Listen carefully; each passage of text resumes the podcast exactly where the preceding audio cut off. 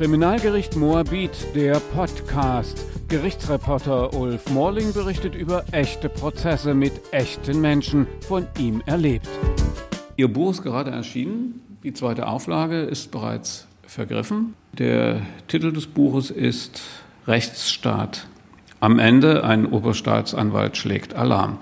Rechtsstaat am Ende. Verkauft sich sicher gut, wenn ein Buch mit dem Titel in der Buchhandlung liegt oder im Internet auftaucht. Aber ist es nicht etwas zu hoch gegriffen? Nein, dieser Titel trifft genau die Situation, wie ich sie vorfinde und wie sie sich seit vielen, vielen Jahren so entwickelt hat. Und deswegen habe ich auch genau diesen Titel verwandt. Und ist das, was ich auch durch den Untertitel, ein Oberstaatsanwalt schlägt Alarm zum Ausdruck bringe, ist es der Versuch eines Weckrufes, weil wir uns in einer Situation befinden, wo Zuwarten nicht mehr hingenommen werden kann. Können Sie mal ganz allgemein schildern, was vielleicht auch jedem, der zu Sie zuhört, auffällt, wo unser Rechtsstaat so krankt in der Justiz, dass es nicht mehr hinzunehmen ist und dass sich daran zeigt, dass er am Ende ist? Das kann ich versuchen, Herr Morling. Es ist allerdings die Frage, wie viel Aufnahmezeit Ihnen zur Verfügung steht. Ich habe selbst in dem Buch, das ich meine 241 Seiten umfasst, mitnichten alle Problemfelder angesprochen. Aber die Bevölkerung, für die es um den Rechtsstaat geht, denn die Bevölkerung muss das Vertrauen in den Rechtsstaat zurückerlangen, ist das in ganz vielen Bereichen greifbar. Ich möchte mich gerne auf ein Beispiel fokussieren, das ist die Frage der Aufklärungsquote. Da lagen wir im Jahre 2019 in Berlin bei nicht einmal 45 Prozent. Das heißt, mit anderen Worten muss die Bevölkerung in Berlin zur Kenntnis nehmen, dass rund 55 Prozent der Straftaten nicht aufgeklärt werden. Das heißt, mehr als jede zweite Straftat findet keine Aufklärung. Und da wird die Bevölkerung auch einmal Vergleiche heranziehen, wird sich beispielsweise die bayerische Aufklärungsstatistik ansehen und feststellen, dass über 22 Prozent mehr Straftaten in Bayern aufgeklärt werden dann wird die Bevölkerung auch zur Kenntnis nehmen und zur Kenntnis nehmen müssen, dass wir bei den Straftaten pro 100.000 Einwohner einen Spitzenplatz einnehmen. Und zwar nicht nur vorübergehend, sondern seit bereits längerer Zeit. Dann wird die Bevölkerung auch feststellen, wenn sie Straftaten selber erleben musste oder aus dem Umfeld zur Kenntnis erlangt hat, dass die Straftaten längst nicht mehr mit der Werf und mit der Intensität aufgeklärt werden könnten, wie es Polizeibeamtinnen und Beamte in Berlin auch gelernt haben. Die Aufklärungsquoten in Bayern sind ja nicht darauf zurückzuführen, dass dort genetisch andere Personen agieren oder dass sie religiös bedingt einfach schlauer und klüger sind als Berliner Kolleginnen und Kollegen. Nein, es ist einfach eine Frage auch der polizeilichen Ausstattung. Dann wird die Bevölkerung weiter die Nachfrage halten, warum wir in Berlin im Jahr 2020 hat sich ergeben, dass rund knapp 35.000 Untersuchungen bei der Kriminaltechnik auf eine Erledigung gewartet haben. Das heißt, das sind Gutachten in ganz vielen Verfahren, die noch nicht erledigt waren. All das wird die Bevölkerung auch merken. Die Bevölkerung wird auch feststellen, dass wir in Berlin Spitzenreiter bei den Fahrraddiebstählen sind. Und da reden wir mitnichten über Fahrräder, die 20, 30 Euro kosten, das wäre schon schlimm genug, sondern teilweise Fahrräder mit mehreren hundert oder mehreren tausend Euro. Und dort liegt die Aufklärungsquote noch viel geringer. Sie werden auch feststellen, dass die Wohnungseinbruchsdiebstähle mitnichten umfassend aufgeklärt werden können. Die Bevölkerung wird sich auch die Frage stellen, warum DNA-Untersuchungen, das heißt von Spuren, die die Polizei am Tatort gesichert hat, die ausstehenden Gutachten dazu führen, dass ein Verfahren ewig lange nicht aufgeklärt werden kann. Und die Bevölkerung wird auch feststellen, wenn sie Gänge außerhalb der Strafjustiz, beispielsweise zu Ämtern im Berliner Bürgeramt, wählen wollen, auch nur virtuell und online, dass vielfach mit bestimmten Wünschen überhaupt keine Termine zur Verfügung stehen. Die Menschen werden auch feststellen, wenn sie beispielsweise Klagen erheben vor Zivil-, Verwaltungs- oder Sozialgerichten, dass es unendlich lange dauert, bis sie überhaupt Termine, geschweige denn ein Urteil haben. All dort wird die Bevölkerung feststellen, dass der Rechtsstaat nicht mehr funktionsfähig ist, jedenfalls im Bereich der Strafrechtspflege. Können Sie sagen, wie das in anderen Bundesländern aussieht? Wir haben regional große Unterschiede. Auch da kann ich mich wieder nur auf Bayern beziehen die beispielsweise mit der höheren Aufklärungsquote Berlin, aber auch in weiteren Bereichen technisch ganz erheblich überlegen sind. Zum Beispiel im Bereich der Telefonüberwachungen. Da haben wir in Bayern geradezu fast paradiesische Zustände aus unserer Sicht. Und da kann man feststellen, dass die Straftaten weitaus intensiver aufgeklärt werden können. Und wir haben auch in der Frage der Besoldung, wir hatten ein sogenanntes Föderalismus-Kommissionsprojekt. Das heißt, es wurde den Bundesländern freigestellt, unterschiedliche Besoldungen für ihre Beamten einzuführen als Ausfluss der Länderhoheit. Und das hat dazu geführt, dass wir innerhalb Deutschlands teilweise mehrere tausend Euro netto unterschiedlich bei den Besoldungen haben. Auch das führt zu einem Schiefstand. Auch das führt dazu, dass die Justiz in bestimmten Bereichen Deutschlands nicht mehr voll funktionsfähig ist. Nun gab es im Jahr 2018 fünf Millionen aufgeklärte Verfahren. Wo ist da das Problem? Fünf Millionen ist eine Riesensumme, eine Riesenanzahl von Menschen, die geschädigt wurden, denen geholfen wurde, Täter, die vielleicht hinter Gitter gebracht wurden. Wo ist da das Problem? Das betraf die Anzahl sämtlicher Straftaten. Das bedeutet ja nicht etwa, dass all diese Straftaten gar zu Verurteilungen oder zu entsprechend angemessenen Strafen geführt haben. Und es wurde vielfach auch in der Politik darauf hingewiesen, dass von 2019 zu 2018 ein Rückgang von 2,1 Prozent der Fälle festzustellen war. Das will ich nicht bestreiten, wobei wir in vielen Bereichen auch die sogenannte Dunkelfeldforschung haben. Sie dürfen davon ausgehen, dass sehr viele beispielsweise Diebstähle von Fahrrädern gar nicht angezeigt werden. Sie dürfen auch davon ausgehen, dass Beleidigungen, sei es im Straßenverkehr oder im öffentlichen Personennahverkehr, gar nicht zur Anzeige gebracht werden. Sie dürfen auch davon ausgehen, dass vielfach Körperverletzungsdelikte, so sie sich im unterschwelligen Bereich bewegen, gar nicht zur Anzeige gebracht werden. Und vor allem müssen wir uns freimachen von einem Zahlenspiel, das heißt hier statistische Werte zugrunde zu legen und die unsinnige Gleichung daraus ableiten zu wollen, dass die Arbeit damit weniger geworden ist, sondern wir haben seit vielen, vielen Jahren aus den unterschiedlichsten Gründen festzustellen, dass Verfahren viel komplexer werden, dass Hauptverhandlungen viel länger dauern als noch vor vielen Jahren. All das führt zu einer Belastung der ohnehin personell nicht ausreichend ausgestatteten Justiz, aber gleichbedeutend auch bei der Polizei. Wir haben jedenfalls in Berlin auch einen ganz erheblichen Personalnotstand und Minderausstattung bei der Polizei festzustellen, aber auch in sachlicher Hinsicht ist die Polizei in Berlin nicht so ausgestattet wie in vielen anderen Bundesländern. Es gibt ja auch die Strafverfahren, die vielleicht verzögert sein könnten oder ähm, die, wenn ein Mensch in Untersuchungshaft sitzt, dazu führt, dass es zu lange dauert aufgrund äh, der personellen Belastung. Wie sieht es denn damit aus in den letzten Jahren und wer, für welche Fälle würde sowas dann zutreffen, dass jemand entlassen werden könnte aufgrund der personellen schlechten Situation in der Justiz? Man kann es sicherlich nicht verallgemeinern, aber wenn wir uns die Zahlen vor Augen führen, die auch statistisch erhoben werden, beispielsweise vom Deutschen Richterbund, dann haben wir festzustellen, ich meine, im Jahr 2020 wurde vom Richterbund eine Zahl von 69 Entlassungen aus der Untersuchungshaft angegeben. Wir sind in Deutschland gehalten, nach Ablauf bestimmter Fristen, zunächst einmal nach sechs Monaten, eine Untersuchungshaft durch das Oberlandesgericht, in Berlin ist das das Kammergericht, überprüfen zu lassen. Und wenn Sie alleine 69 Fälle sehen, die dazu geführt haben, dass Menschen aus der Untersuchungshaft entlassen werden mussten, bedeutet das im Klartext, wir reden über Personen, die der Straftaten dringend verdächtig sind. Es gilt selbstredend die Unschuldsvermutung. Sie sind nicht rechtskräftig verurteilt, gelten daher als unschuldig aber sie sind andererseits nach geltendem Recht dringend verdächtig. Und wenn man alleine 69 Fälle sieht, darunter befinden sich auch solche der schweren und der Schwerstkriminalität. Das heißt, wenn solche Verfahren verzögert werden durch Umstände, die nicht in der Sphäre eines Angeklagten oder Beschuldigten liegen, sondern auf staatliche Unzulänglichkeiten zurückzuführen sind, dann werden Personen aus der Untersuchungshaft entlassen, mit der Folge, dass die Personen, die sich in Recht und Gesetz draußen bewegen, mithin selbst Angehörige von Verletzten von schwersten Straftaten, diese Menschen auf freiem Fuß erleben. Und selbst wenn man diese Zahl von 69 nur zugrunde legt, ist das mehr als jede Woche einer in ganz Deutschland. Und es sind mitnichten etwa alle Entlassungen. Und es gibt natürlich auch andere Entlassungen aus der Untersuchungshaft, die gar nicht in diese Statistik mit einfließen. Das sind die, die der Deutsche Richterbund erhebt. Und diese Zahl ist auch in den letzten Jahren beständig angestiegen. Und auch das ist ein Offenbarungseid für den Rechtsstaat, wenn er nicht mehr in der Lage ist, seine Verfahren in angemessener Frist zu führen und dann gehalten ist, Menschen aus der Untersuchungshaft zu entlassen, Beschuldigte oder Angeklagte, die solcher, teilweise auch schwerster Straftaten dringend verdächtig sind.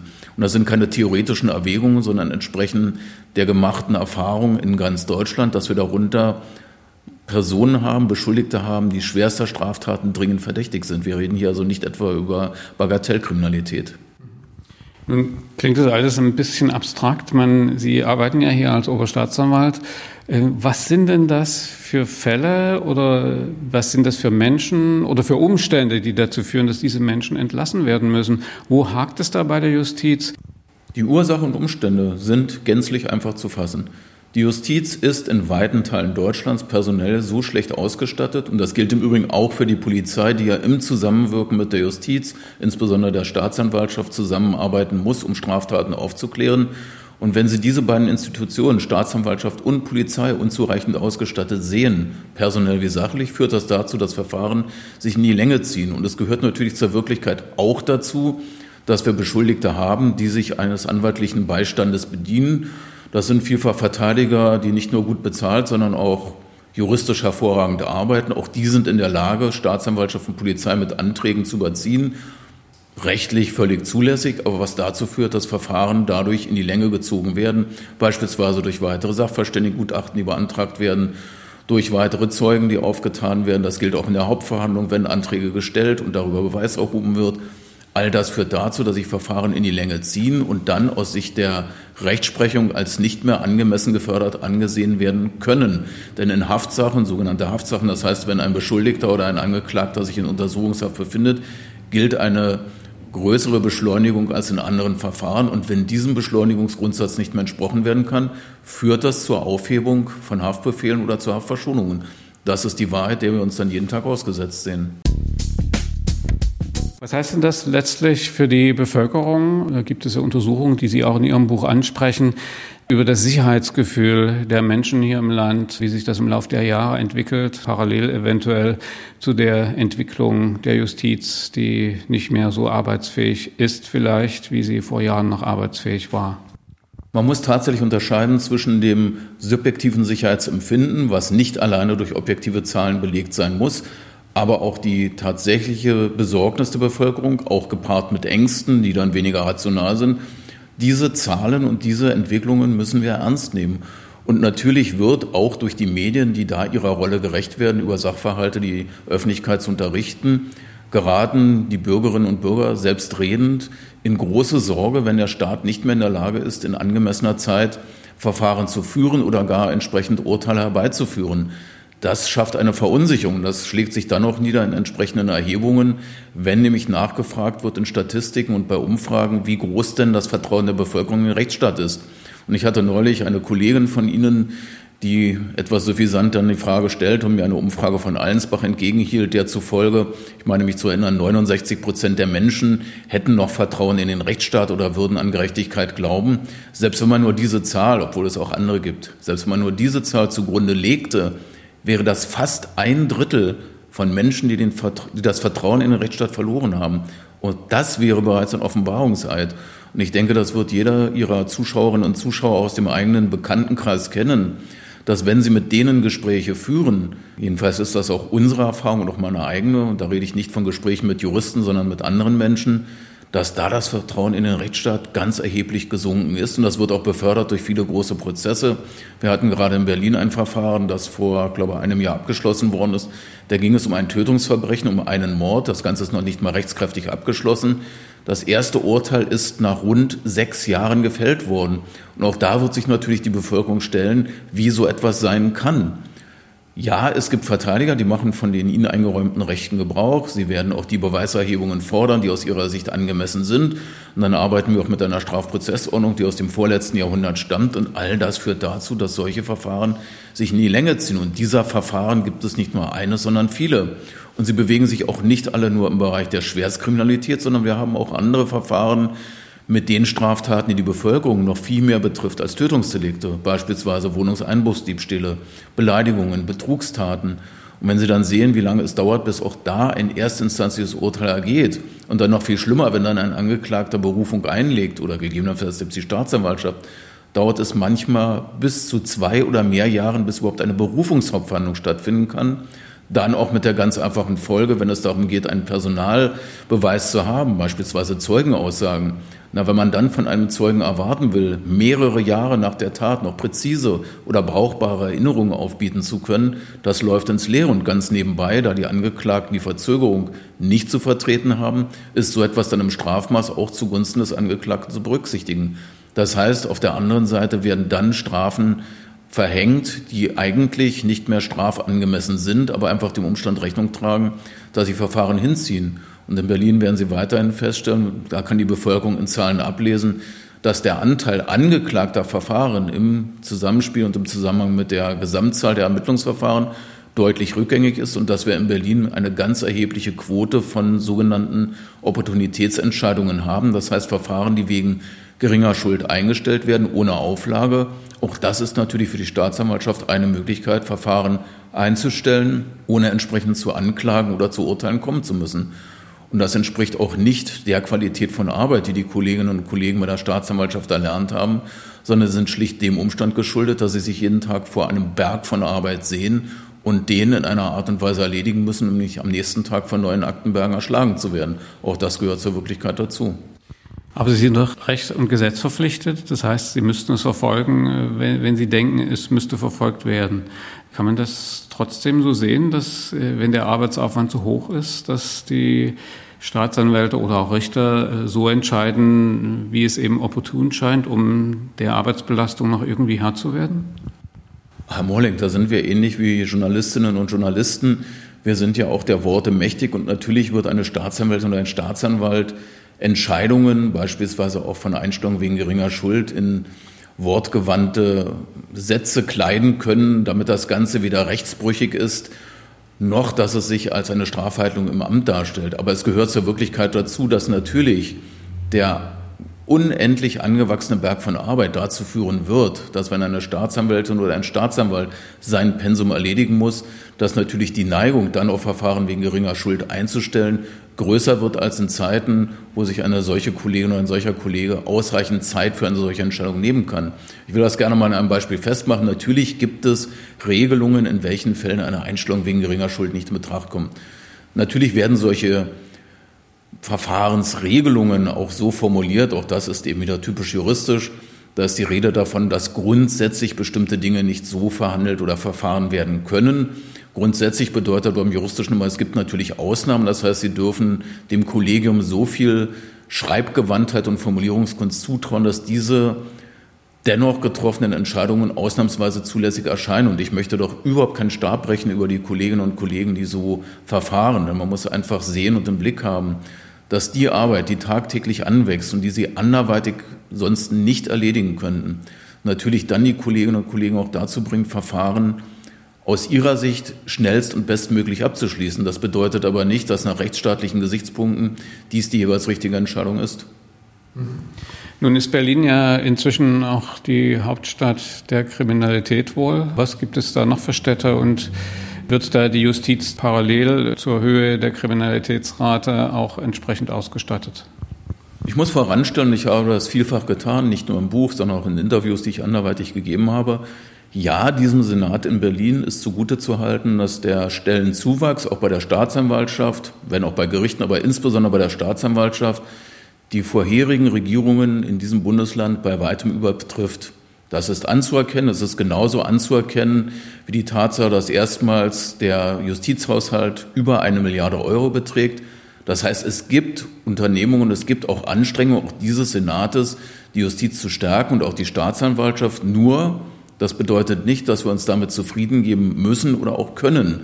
Denn natürlich haben wir einen ganz großen Personalbedarf, der sich auch nicht in der Arbeit entsprechend abbildet. Wir haben jetzt schon einen Stand von etwa 20 Prozent von sogenannten Assessorinnen und Assessoren. Das heißt, das sind Kolleginnen und Kollegen, die noch nicht Lebenszeit ernannt, sondern eher noch als Berufsanfänger anzusehen sind. Die sind nicht schlecht, ganz im Gegenteil. Wir freuen uns selbstredend über jede neue Kraft und die werden auch alle ganz erfahrene, gute Kräfte werden. Nur, das ist ähnlich wie beim Fußball. Wenn ich eine Mannschaft nur oder überwiegend aus jungen Spielern zusammenstelle, fehlt auch einfach die Erfahrung.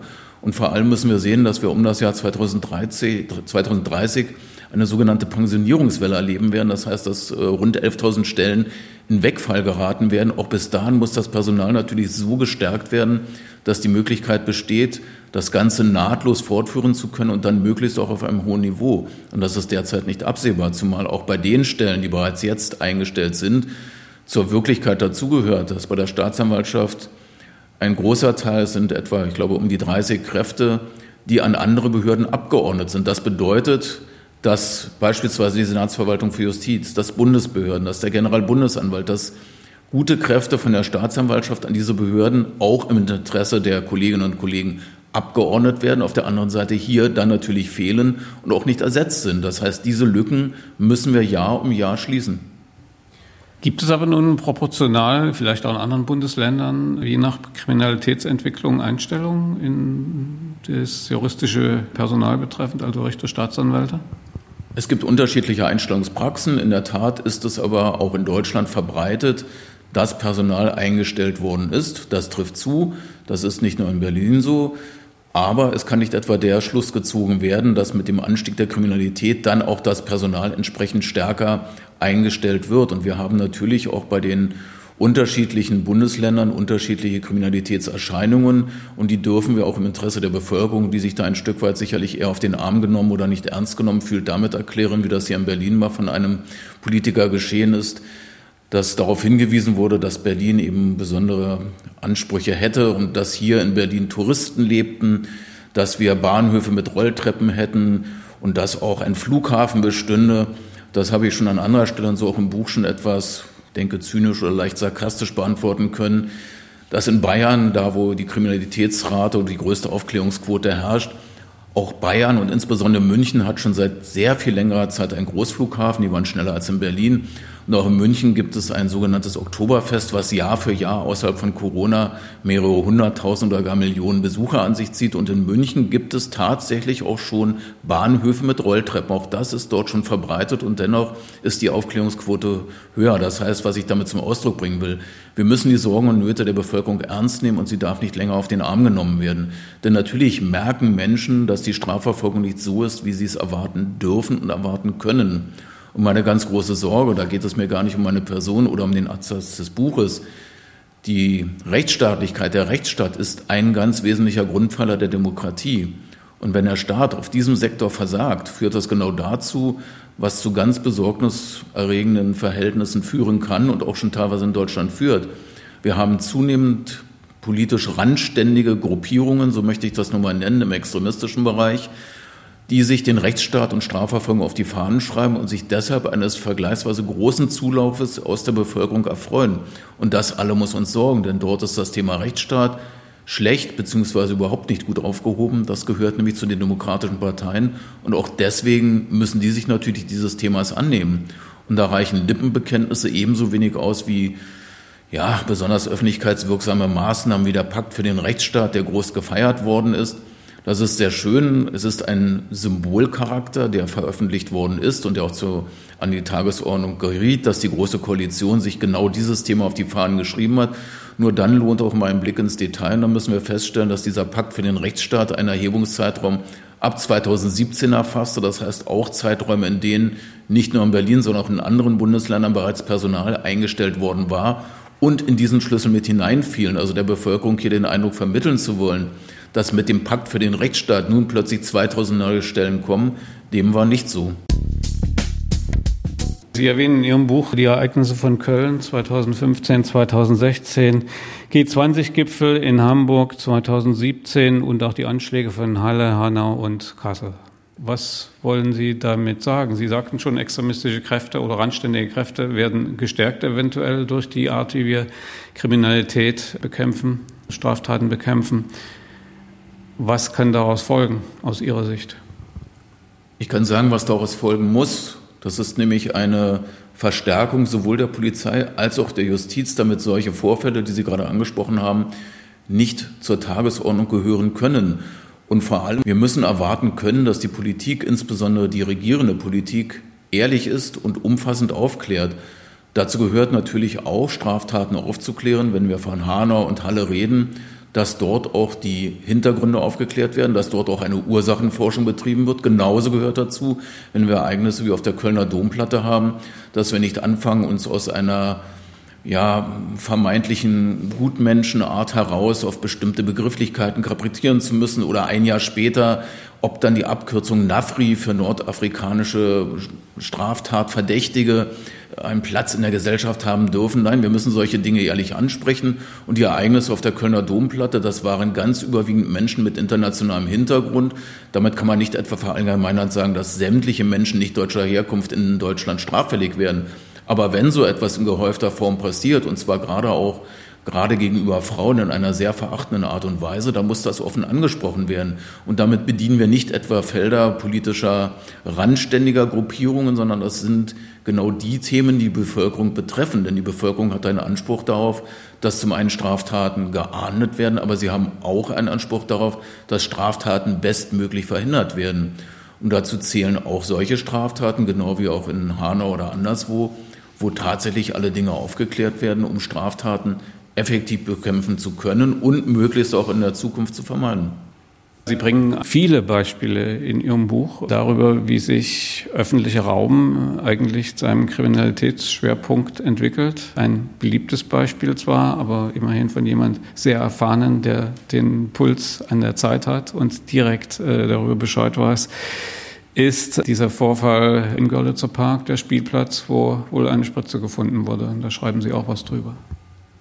Ja, in der Tat. Der Görlitzer Park beschäftigt uns nicht zum ersten Mal, sondern wir hatten dort schon mal eine ganz erhebliche Anzahl von Straftaten aus dem Bereich des Betäubungsmittelstrafrechts. Und das ist für die Bevölkerung tatsächlich ein ganz enorm belastender Faktor. Es ist die Rede von dieser einen Spritze, aber wir wollen uns ja nicht etwa in die Tasche lügen, dass das die einzigen Funde von Kindern sind, die Anlass zur Sorge geben, sondern wir hatten das schon mal. Das betraf noch die Amtszeit von Innensenator Henkel und Justizsenator Heimann, beide in der CDU, was dazu führte, dass diese Straftaten dort mit ganz immens hohem Personaleinsatz bekämpft wurden, sowohl bei der Polizei als auch bei der Staatsanwaltschaft und Justiz mit durchaus großen Erfolgen. Aber auch dort, und das sage ich auch im jetzigen Bereich, wenn natürlich solche Verfolgung von Straftaten angestrengt werden, führt das dazu, dass das ohnehin zu knappe Personal an anderen Stellen noch viel mehr fehlt. Also wir schöpfen hier nicht etwa aus einem großen Fundus unerschöpflicher Personalquellen, sondern wir müssen hier mit dem Personal zurechtkommen, das besteht. Und wir haben auch andere, wir beschreiben das mal so schön als kriminalitätsbelastete Orte, kürzen das auch gerne als KBO ab. Nur wir müssen dann auch einfach mal die Wirklichkeiten betrachten. Und im Moment im Görlitzer Park gibt es große Auseinandersetzungen zwischen der Senatsinnenverwaltung und der Justizverwaltung, ob ein Staatsanwalt oder gar mehrere Staatsanwälte für den Görlitzer Park eingeführt werden, ähnlich wie wir das schon am Alexanderplatz haben. Nur, und das gehört zur Wirklichkeit dazu, sind damit aber auch nicht etwa am Alexanderplatz Straftaten beseitigt oder ist die Gefahr von Straftaten oder Opfer einer Straftat zu werden beseitigt ist, sondern es bedeutet eigentlich nur, dass in bestimmten Bereichen bei der Staatsanwaltschaft dann diese Verfahren zentral und bei bestimmten Personen bearbeitet werden. Nur, und das sollte auch niemand tun, ernsthaft den Eindruck erwecken zu wollen, als ob das der Königsweg ist zur Beseitigung der Kriminalität.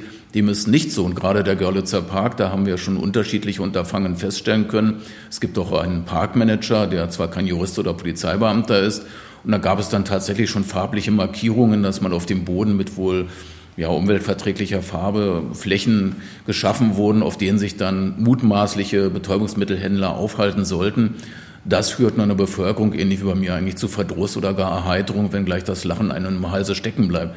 Das sind nicht die Ansätze, Kriminalität zu bekämpfen. Und wir haben auch andere Bereiche, nehmen Sie nur das, den Bereich des Cottbusser Tores. Auch dort bewegen sich zumindest rechtstreue Bürger zu bestimmten Tageszeiten, insbesondere Nachtzeiten, äußerst ungern weil sie zumindest großer Kriminalität ansichtig werden oder auch Gefahr laufen, Opfer von Straftaten zu werden. Und man kann das auch in anderen Bereichen fortschreiben. Sehen Sie Riga Straße im Bereich des besetzten Hauses. Auch dort bewegt sich die Polizei vielfach oder ganz häufig nur noch in Gruppenstärke, weil sie einfach Funkstreifenbesatzungen mit einer zweiköpfigen Besatzung dort nicht mehr hinschicken können, weil die eintreffenden Beamtinnen und Beamten Gefahr laufen, mindestens verbal angegangen oder gar körperlich angegriffen zu werden.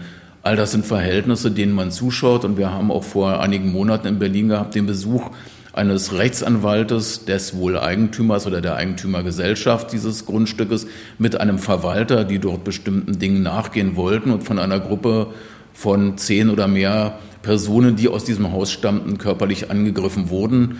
Eine größere Anzahl von Polizeibeamten daneben stand, sich zwar netterweise um die verletzten beiden gekümmert hat, aber ansonsten zuschauen musste oder zugeschaut hat, wie die Gruppe um die Angreifer und der Angreifer sich in dieses besetzte Haus zurückgezogen und die Stahltür oder die Eisentür verschlossen haben.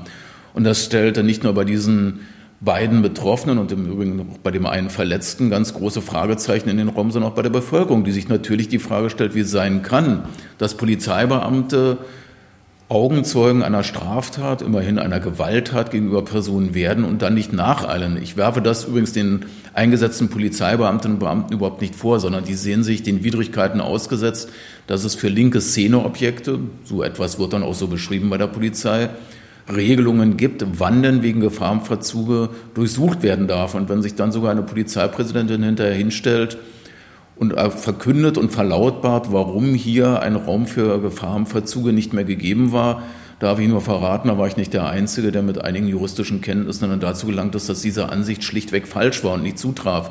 Denn wenn behauptet wird, wenn eine Tür verschlossen sei, dürfe die Polizei wegen Gefahrenverzuge nicht nachhallen oder durchsuchen. Ich denke, das werden Studentinnen und Studenten vermutlich schon im ersten oder zweiten Semester des Strafrechts feststellen, dass dem nicht so ist. Das ist aber Ausdruck der Ohnmacht, in die sich der Staat teilweise begibt. Wir haben jetzt auch gerade umfangreiche Diskussionen und auch juristische Streitigkeiten vor dem Verwaltungsgericht erleben müssen bei der Frage, ob, wann und unter welchen Umständen ein Hauseigentümer sein eigenes Gebäude betreten darf, wenn ganz erhebliche Vorschriften für den Brandschutz verletzt werden. Das alles sind Umstände, die die Bevölkerung nicht nachvollziehen kann. Der Normalbürger sieht sich der staatlichen Repression in anderen Bereichen völlig problemlos ausgesetzt und muss solche Dinge dann in den Medien verfolgen. Kommen wir mal von Berlin weg. Die Erosion der Autorität des Staates, ist die in anderen Bundesländern ähnlich aus Ihrer Sicht zu beobachten, wegen derselben Kriterien, die Sie erwähnten, dass der Rechtsstaat abbaut an Rechtsstaatlichkeit durch zu wenig Beamte, die als Richter, Staatsanwälte arbeiten oder als Polizisten? Ist das dort auch zu beachten oder ist da Berlin ein absolut extremes Beispiel, was man so in der Bundesrepublik nicht wiederfindet? Na, Sie haben das in Ihrer Frage eigentlich schon sehr geschickt dargelegt und alle Aspekte aufgeführt. Nein, es gibt in der Bundesrepublik Deutschland Unterschiede. Die können Sie tatsächlich regional festmachen. Und ich will auch hier nicht den Eindruck erwecken, als wenn wir in bayerischen Gefilden das Schlaraffenland für die Strafverfolgung gefunden haben. Aber das Auftreten von Polizeibeamten oder auch in anderen südlicheren Bundesländern unterscheidet sich deutlich von denen in anderen Bereichen. Und ein Polizeibeamter in Bayern wird sich sicherlich solchen Anfeindungen wie in Berlin nicht ausgesetzt sehen. Es gibt aber auch andere Bundesländer.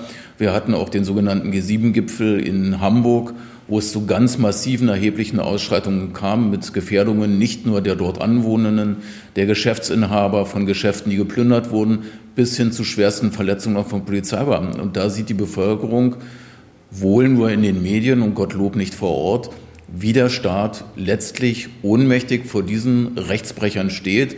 Und natürlich sind Personen vorläufig festgenommen, angeklagt und einige auch verurteilt worden. Nur wenn man das in Relation setzt zu dem Gesamtmaß der Ausschreitungen, ist das ein Maß, was die Bevölkerung nicht in den Glauben versetzt, der Rechtsstaat funktioniere. Nun werden bis zum Jahr 2030 41 Prozent der Richter und Staatsanwälte aus Altersgründen aus dem Dienst ausscheiden. Das erwähnen Sie auch in Ihrem Buch. Was hat das zur Folge? Denn was Sie beschreiben, wird es dann noch schlimmer? Ob es schlimmer wird, wird davon abhängen, ob und wie die Politik darauf reagiert. Sollten diese Kolleginnen und Kollegen in der Form und in diesem Umfang tatsächlich aus dem Dienst ausscheiden, ohne dass bis dahin geeigneter Nachwuchs eingestellt und auch entsprechend in den Dienst eingewiesen worden ist, dann werden sich die Umstände tatsächlich verschlechtern. Und es helfen auch die wenigen oder häufigeren Hinweise auf die sogenannte elektronische Akte, vermögen daran nichts zu ändern. Ja, ab 2026 werden wir eine elektronische Akte haben. Das bedeutet aber nicht, dass damit die Arbeitsintensität abnimmt. Wir werden insbesondere auch je nach Bundesland in Unterschieden sehen müssen, wie das umgesetzt wird und ob Berlin dann zu den Vorreitern gehört.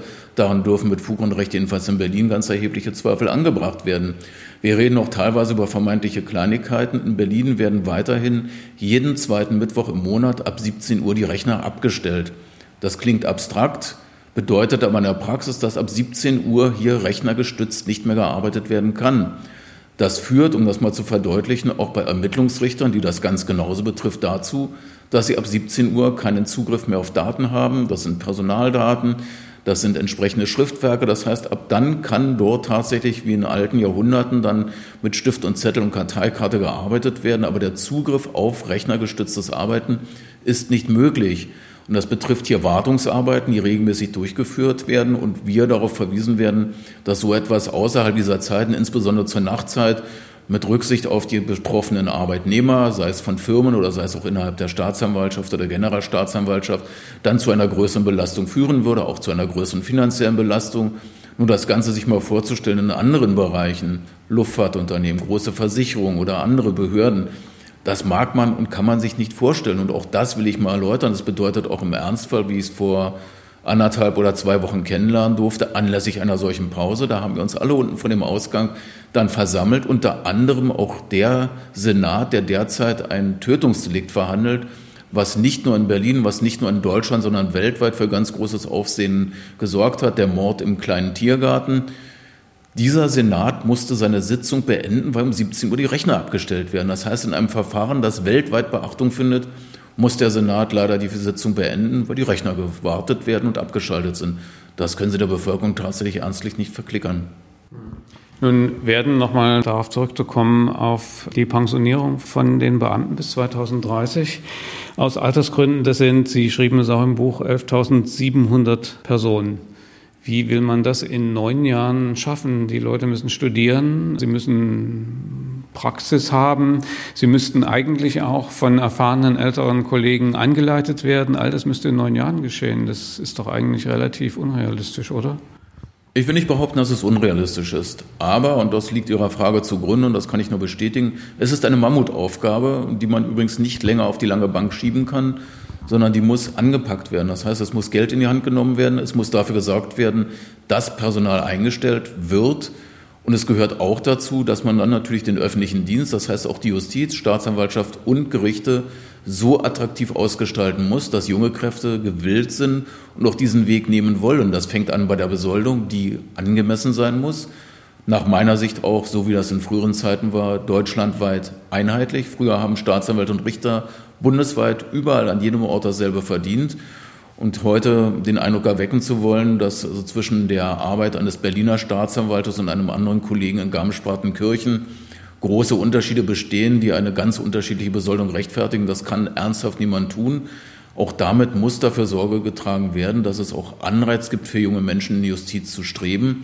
Und ob wir da in den letzten Jahren in vielen Bundesländern, jedenfalls auch in Berlin, davon ausgehen dürfen, dass wir nur die besten für die Justiz gewinnen, daran sind ganz große Zweifel angebracht. Und damit meine ich nicht alleine dabei auf Examensnoten abzustellen, die sind sicherlich ein Kriterium, aber wir müssen uns auch darauf kaprizieren, dass wir Menschen in den Staatsdienst, in Justiz bringen, die entsprechend geeignet sind. Und ob wir das immer nur anhand von Examensergebnissen tun können, auch darin sind ganz erhebliche Zweifel angebracht. Denn wenn wir diese Entwicklung jetzt verschlafen, dann werden wir in der Tat bei der Pensionierungswelle von selber überrollt werden. Mhm. Berlin steckt über eine Milliarde in die Justiz in der letzten Legislaturperiode. Müsste es nicht noch viel mehr sein letztlich, um das aufzufangen, was an Kompetenz, an Fachwissen hier weggeht, auch wenn die jungen Kollegen natürlich billiger sind als die älteren, die dann gehen? Es ist natürlich ein Dilemma. Es ist mir auch klar, dass insbesondere verschiedene Bereiche ähnliche Forderungen erheben. Deswegen ist die Politik und sind die Regierungen gefragt in Deutschland, Schwerpunkte zu setzen, zu fokussieren. Das wird sicherlich schwierig. Man wird auch andere Bereiche enttäuschen müssen, weil das staatliche Säckel ist nicht unerschöpflich. Wir werden hier Grenzen ziehen müssen und auch Schwerpunkte setzen. Aber die Justiz mit der schwierigen Aufgabe mit der unabhängigen Aufgabe, tatsächlich den Rechtsstaat wieder zu stabilisieren und in der Bevölkerung Vertrauen zu schaffen und zurückzugewinnen, das nimmt eine ganz große Aufgabe ein und da muss Geld in die Hand genommen werden. Das wird Geld kosten.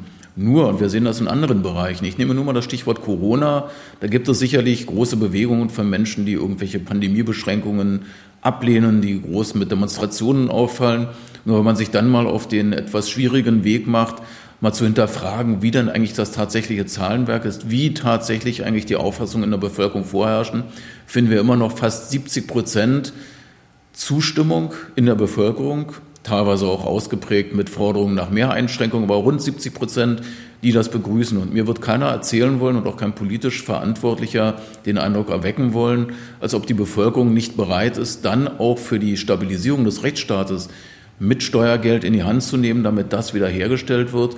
Das ist natürlich dann auch Aufgabe der Politik, und zwar nicht nur im Wahlkampf, sondern auch außerhalb desselben, den Menschen das zu verdeutlichen, was es bedeuten würde, wenn wir hier Versäumnisse haben. Denn wir können in viele andere Länder schauen, nicht unbedingt europäische, wo ein solcher Verlust an Rechtsstaatlichkeit, welche Folgen der mit sich bringt. Und ich bin fest davon überzeugt, dass die Bevölkerung genau diese Abwehr zu treffen bereit ist und dann auch bereit ist, entsprechende Opfer zu bringen. Nur es muss getan werden. Wir werden uns mit Verlautbarung und auch im Rahmen der Opposition, wenn im Wahlkampf solche Forderungen erhoben werden, das führt uns nicht weiter. Betroffenheitsbekundungen haben wir auch bei jeder großen Straftat.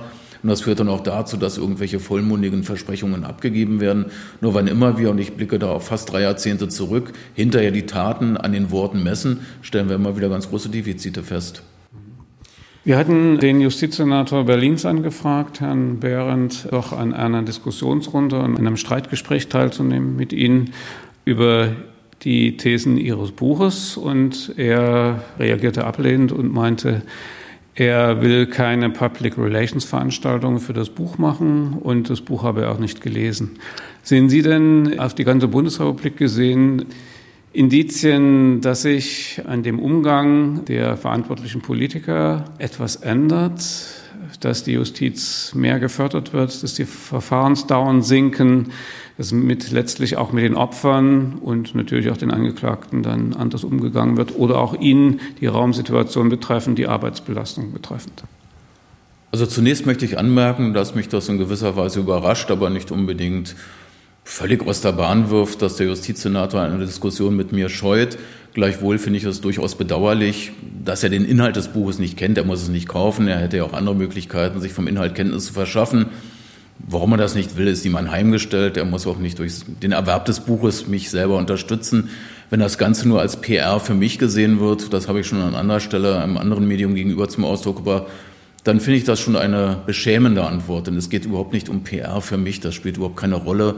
Und auch die Frage, warum ich das Buch geschrieben habe, die ist nicht etwa auf finanziellen Gründen fußend, sondern das Thema. Das Thema braucht PR. Und wenn der Justizsenator dafür keine Veranlassung sieht, weil das Ganze als PR für mich betrachtet, habe ich das so zur Kenntnis zu nehmen, wirft ein eigenes Licht und Schatten auf ihn, dann sag, mag er dazu stehen. Auf der anderen Seite kann ich feststellen aus den Reaktionen auf das Buch, anders als Berliner Verantwortliche, dass da sehr viel mindestens Interesse bekundet, teilweise auch Unterstützung in Aussicht gestellt wird, wenngleich ich, wie ich das vorhin schon sagte, natürlich skeptisch sehe und hinterher bemessen werde, ob denn den Worten auch entsprechende Taten folgen. Aber es gibt sehr wohl nicht nur aus Oppositionskreisen Interesse an dem Thema des Buches und im Übrigen, und das ist das, was mich mindestens genauso erfreut, auch aus der Bevölkerung, und zwar nicht nur etwa im Kollegenkreis, sondern aus der Bevölkerung sehr viel Zuspruch, Natürlich gibt es auch Kritik, das gehört dazu und dem würde ich mich auch nie verschließen.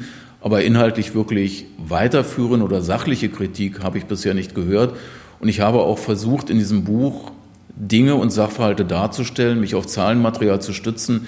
Das heißt, dieses Buch war für mich nicht etwa der Versuch, hier mit Polemik bestimmten Dingen zu begegnen, sondern Fakten anzusprechen, Zahlen aufzuliefern, Statistiken darzutun, weil mir das Thema tatsächlich heilig ist. Mir geht es nicht darum, irgendwelche Buchverkäufe anzuschieben oder mich hier selbst daran zu bereichern, sondern mir ist dieser Rechtsstaat ein ganz großes Anliegen und zwar nicht erst seit ein paar Jahren, sondern seit vielen Jahren. Und ich muss feststellen, dass ich im Verlauf der letzten Jahrzehnte, so muss man das leider feststellen, im Bereich des Erhaltes des Rechtsstaates ganz große Defizite angehäuft haben, sodass ich, als ich nun die Möglichkeit hatte, nach dem Auftritt bei Markus Lanz, nicht nur drei Agenten, sondern auch zwei Verlage an mich herantraten, mich dann für einen Verlag zu entscheiden und das Ganze auch in Buchform zu veröffentlichen.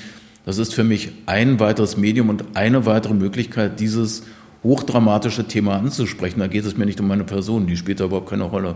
Kriminalgericht Moabit, der Podcast. Gerichtsreporter Ulf Morling berichtet über echte Prozesse mit echten Menschen von ihm erlebt.